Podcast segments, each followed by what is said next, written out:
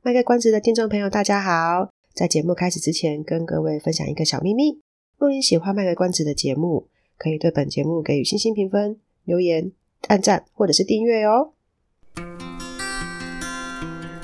欢迎收听卖个关子，来听听智商心理师麦麦今天想跟你卖什么关子，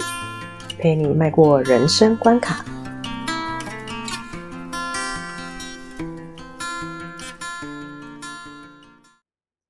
听众朋友，大家好，欢迎收听卖个关子，我是麦麦。这一周想跟大家分享的东西是自己赚钱买来的饭比较香。嗯，好，我就是决定这么用了。好，自己赚来的钱买的饭比较香。嗯，那这个灵感是从哪里来的呢？在讲这个灵感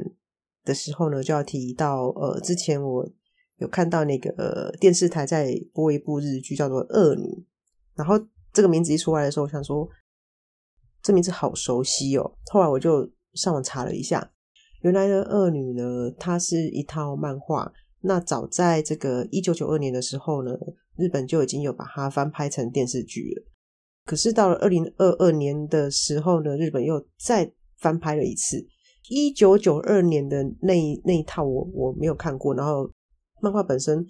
我印象中小时候租漫画的时候有看过封面啊，可是我好像没有翻过内容，所以其实那部戏我我不太，我就是我我对这套戏其实不熟悉，只是一直到二零二二年的这一这一这一次的这个翻拍，我就看了几集，然后才知道这套漫画跟这部戏。好那，所以这部戏给了我什么灵感呢？这部戏它反正它简单讲就是一个。我要很简略讲，就是一个女性在日本公司奋发向上的过程。好啦，因为我这部戏没看完了，但是它其中有有有一个桥段是这样子，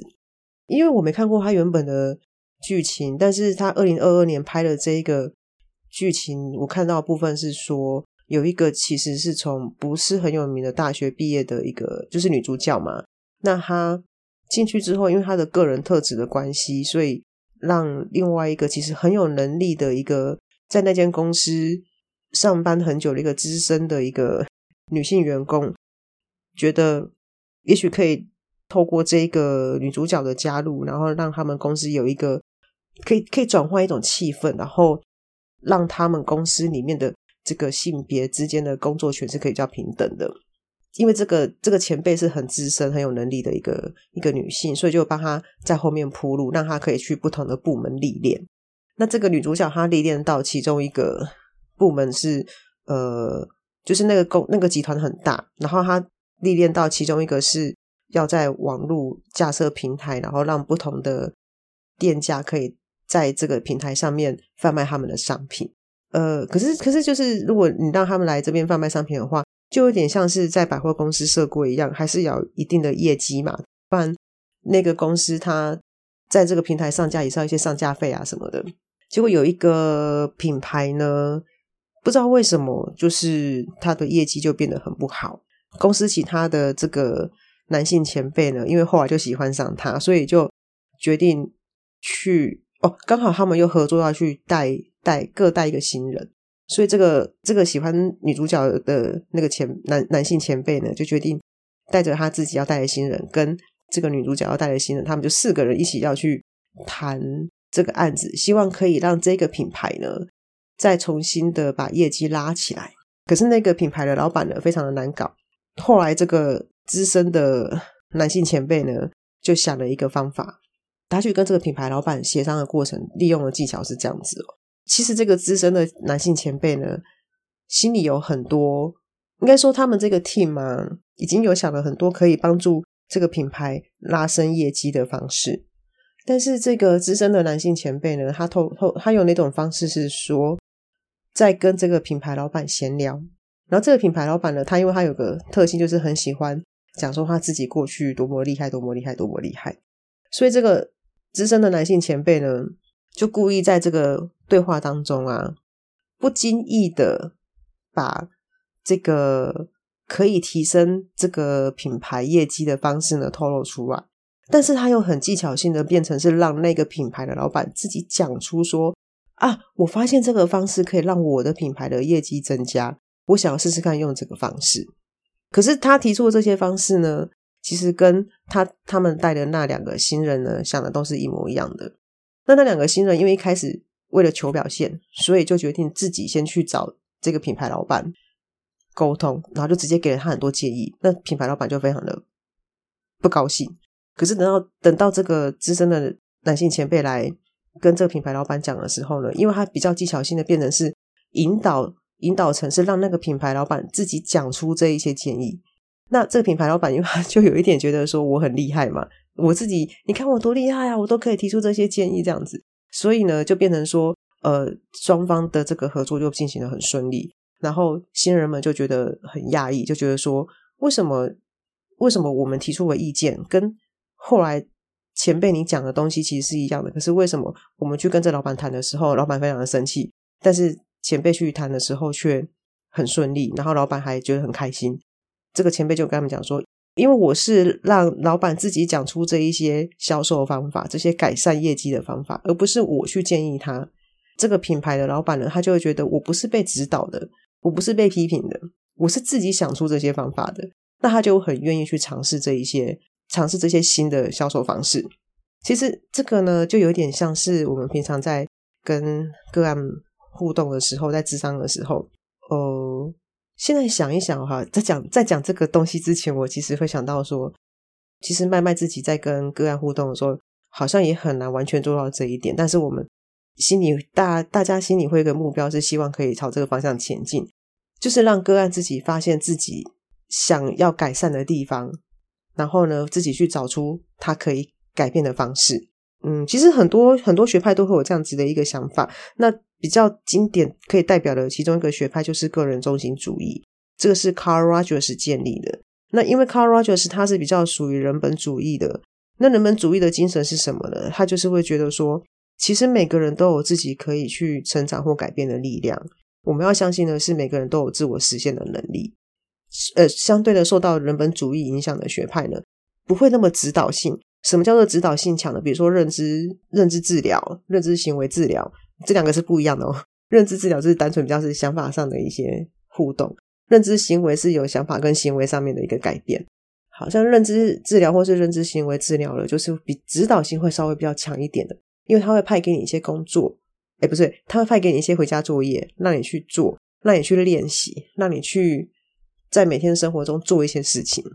可是人本主义的呢，他就是比较是非指导性，就是说这个心理师或是。呃，治疗师呢，他在跟个案对话的时候，他不会下，他不会给太多的建议，或是说给一些什么所谓的回家回家作业，他就是听你听你讲，然后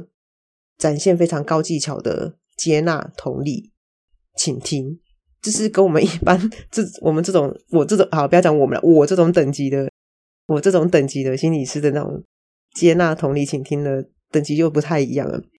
透过这个，给他非常充。充裕的一个空间里面，是让这个个案觉得他完全的被真的被承接住，真的被接纳，然后真的有人理解到他。那心理师呢，就好像一面镜子一样，去忠实的反映出个案的状态。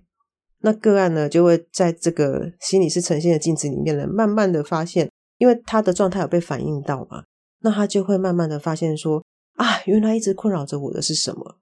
原来一直。让我裹足不前的是什么？原来我一直想改变的是什么？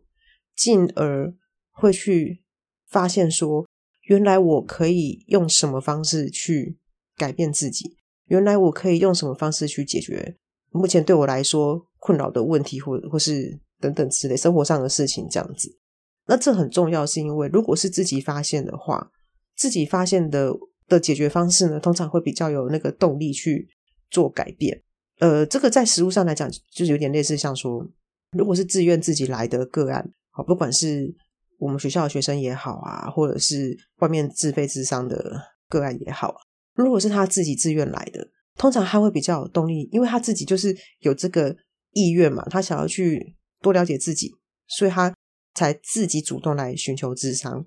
那他就会比较有那个意愿去做改变。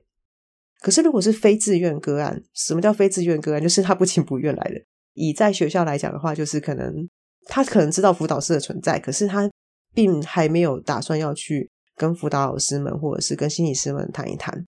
但是呢，可能老师有发现他的困扰，然后硬把他转介来。又或者是我们比较典型的例子，就是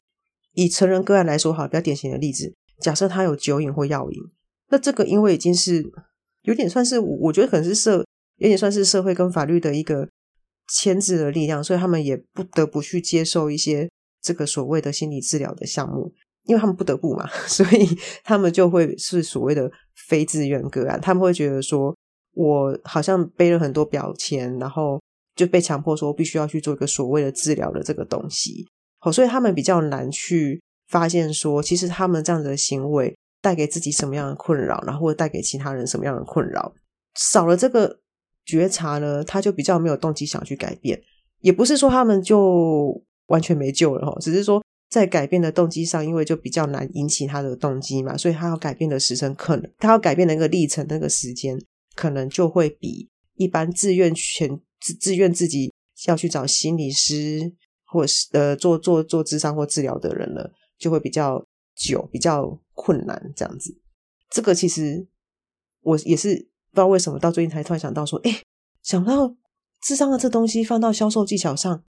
也是很有用哎。所以心理学真的是在我们生活中无所不在的一个东西哦。如果我们可以了解这些东西，当然不是不是说要去。了解心理学，然后去知道人的弱点，然后故意去呃提升我们自己的业绩或干嘛？只是说，像这个这种道理，好好的去运用，是不是？比如说，在以以这个恶女这个剧情来讲的话，就就可以帮助到他们，就是在生意的洽谈洽谈上就是比较顺利啊。那我也可以顺利的留住这个品牌，然后又帮助他帮助这个品牌呢，可以提升业绩。那品牌这个老板呢，他也。觉得很开心嘛，因为他也愿意，他又可以继续留住，呃，让自己的这个销售管道呢，就是继续可以多多一个管道可以卖他的东西，然后，然后又可以很开心说，我我又很乐于去做一些新的尝试，所以呢，就把最近想到了这个小小的灵感呢，跟大家分享。那呃，希望大家会喜欢今天的分享喽。那么各位就下周再见喽，拜拜。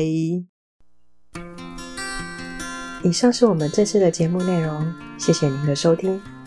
如果您喜欢我们的节目的话，欢迎订阅我们的节目，或是到粉丝专业路上有个心理师追踪暗赞。若您对节目有任何的想法，欢迎留言让我们知道。下次再见，拜拜。